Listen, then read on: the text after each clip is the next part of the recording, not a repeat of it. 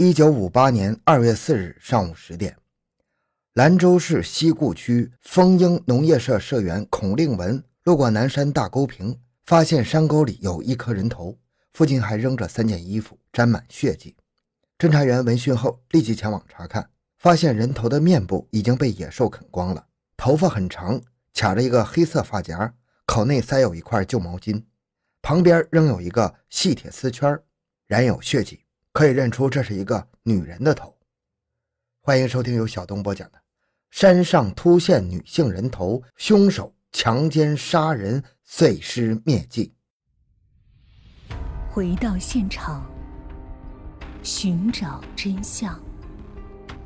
小东讲故事系列专辑由喜马拉雅独家播出。五日上午九点三十分。市公安局副局长又带领侦查员、技术员、法医等七人赶到现场进行了勘查。现场在化工学校后面的大沟内，东南西面环山，人头抛在山沟旁边。附近发现了白色线衣，上有刀伤口；蓝色衬衣、白底兰花格子布裤衩、黑色毛背心各一件。在距人头西边四米远的土岩下，挖出了躯干两部分，大腿一条，足穿有红线袜。至此，尚有死者的上肢、右腿和内脏部分无下落。勘查结束后，随即组织群众搜山，寻找死者的其余肢体及凶器。根据尸表伤痕切片检查，被分离的颈部、两肩部、腰部、两肢部、甲状软骨、第六颈椎横突等创伤的创缘整齐，创角锐利，未见血斑，显然是死后切伤的。其分离部位均从关节处切开，骨质损伤极微。这说明凶手是懂得人体解剖生理结构知识的。经对阴道分泌物图片镜检，发现有精虫，说明死者生前有性交行为。对死者的衣服进行检查，内衣是剪开的，线衣的上前端有1.7厘米的锐器血印一处，与死者右锁骨上用单刃锐器刺成尖端约1.5厘米的伤痕近似，证明死者是被凶犯用利刃杀害的。死者是谁呢？这使侦查员们想起了这样一件事：几天前，兰州化工学校报告说，元月十三日晚，他们学校的女学生孔素琴突然失踪了，遍寻未获。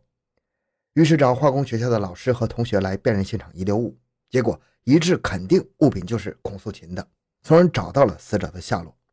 接着，他们介绍了孔素琴生前的简单情况：孔素琴现年二十一岁，辽宁葛平县人，未婚，富农出身，思想落后。男女关系较乱，于元月十三日晚失踪。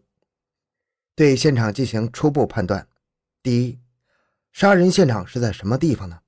被害者尸体断面整齐且很干净，应该是白天或者夜间在有照明设备的情况下进行的，因此发现尸体的地方不是杀人现场。估计杀人现场离发现尸体的地方不会太远，因为北面数里以外就是黄河，东西两面都是荒山。若杀人现场较远，凶犯一般不会冒险将尸体运到这里来掩埋的。据此推断，杀人现场可能就在附近的住屋中。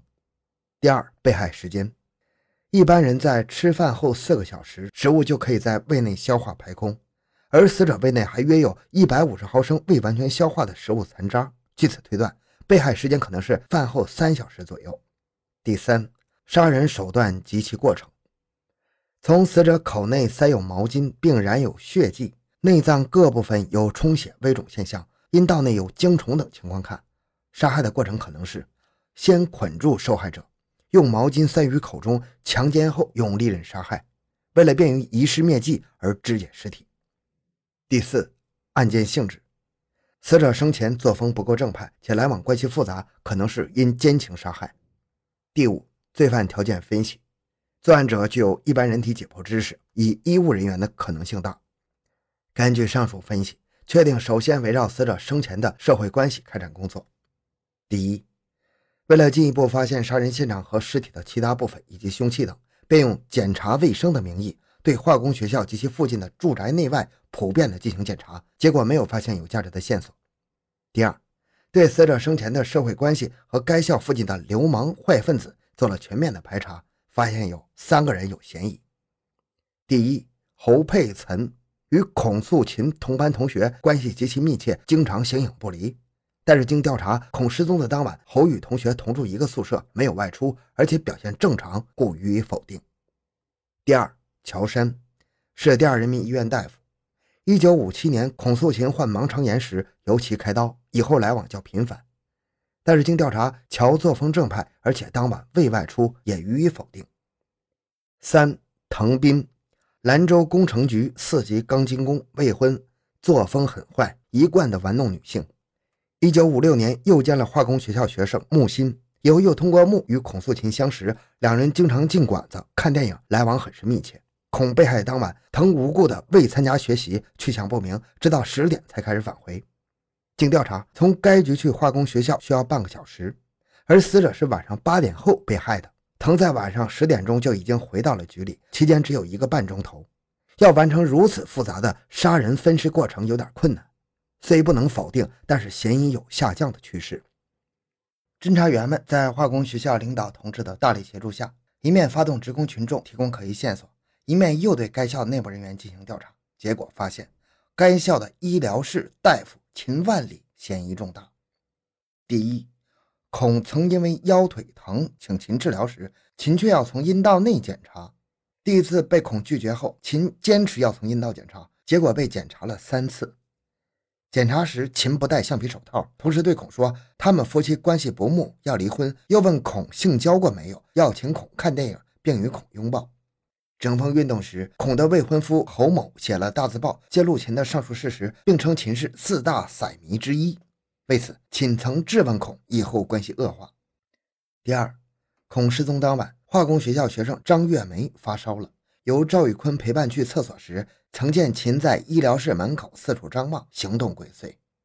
第三，据护士郝凤英反映，秦从不擦地板，但是孔失踪后的第二天早上没上班前，秦就一个人自动的擦洗诊疗室的水泥地面，并主动提出与护士调换了房子，将木柜、办公桌交给护士使用，甚至连医生必备的医疗床也不要了，神态反常，怕见红色。护士曾将一件白色的工作服给他穿，但是因为上面有几点红漆而被拒绝了。他见地上有几点红汞水，也是擦了又擦。第四，邻居赵文祥反映，孔失踪后，秦曾借他的刷子刷洗过棉裤。第五，孔失踪后，秦表现得极为恐慌，夜间不敢独自外出，晚上睡觉用床单蒙住窗子，并说夜间一个人走路，好像有人在后面跟着似的。基于这些嫌疑，即确定从寻找凶器和杀人现场入手，集中全部力量对秦进行突击侦查。假若秦万里是杀害孔素琴的凶手，那么杀人现场在什么地方呢？从侦查中已经掌握的情况看，秦万里若是杀人，只有在其住宅或者诊疗室里。住宅内住有他的妻子和两个小孩，其妻因为怀孕经常在家，而且胆小，估计不只是共同作案的。加之周围邻居较多，故在其住宅内作案的可能性不大。若在诊疗室里作案，则大有条件。室内无人住宿，钥匙由他保管，且环境偏僻，刀剪俱全。因此，寻找杀人现场就得从诊疗室入手。杀人已经有二十多天了，估计凶手会灭迹的，所以寻找凶器和罪证必须有刑事科学技术鉴定工作配合。于是，首先秘密检查了秦的住宅和诊疗室。住宅内没发现任何罪证，在诊疗室里发现了一把刀子，长三十三厘米，宽一点八厘米，经与死者现衣上的刀印比对，恰恰吻合。又经显微镜检验，刀刃有许多弯曲的翘痕，凹处有似血的小点数处，但是因为量太少，难以化验。据护士说，平时这把刀用于裁纸，没动过手术，根本就不应该弯曲。在室内的地面上、木柜上发现有血迹数点，但是也因为血量过少，难以化验。同时还发现。诊疗室的油布少了四米。以上发现虽然进一步加重了秦的嫌疑，但是仍没有找到更有力的证据。据此判断，如果是在诊疗室里杀害，那么一定会有大量血迹的。经对诊疗室进行强光灯和紫外线照射，发现地面上血迹斑斑，并有明显的擦血痕迹，桌椅、床柜等上面也有血迹，而这些血迹经检验与孔素琴的血型相同。至此，秦万里的罪行毕露。遂于二月九日将秦犯逮捕。秦万里，男，二十九岁，黑龙江人。被逮捕后，秦万里最开始供述是医疗事故导致的。他说，一月十三日晚，孔素琴找他看病时，因为打针不慎导致其出现严重的过敏反应，进而休克死亡。齐万里因为怕后果严重，于是第二天晚上将尸体分解后分六次转移野外。这样一来，杀人罪就变成了医疗事故导致的分尸。但这种说法没有被侦查人员采信。法医对尸体进行第二次检验中，对有关物证上的血迹以及从被害者阴道内取出的精子进行了重新化验。证实孔素琴死前曾被秦万里强奸，并被强行用毛巾塞入了口腔，铁丝勒住了脖子，有窒息死亡的特征，从而认定孔素琴是秦万里强奸后杀害的。在证据面前，秦万里供认，元月十三日晚，趁着孔素琴前往要求看病的时候，强奸杀害、肢解尸体灭迹。按照其供词，进一步搜获了死者尸体的其他部分和杀人凶器菜刀一把。并提收了曾被秦犯用来肢解尸体的刀、剪等器械。四月九日，秦犯伏法。好，这个案子就讲到这里。小东的个人微信号六五七六二六六，感谢您的收听，咱们下期再见。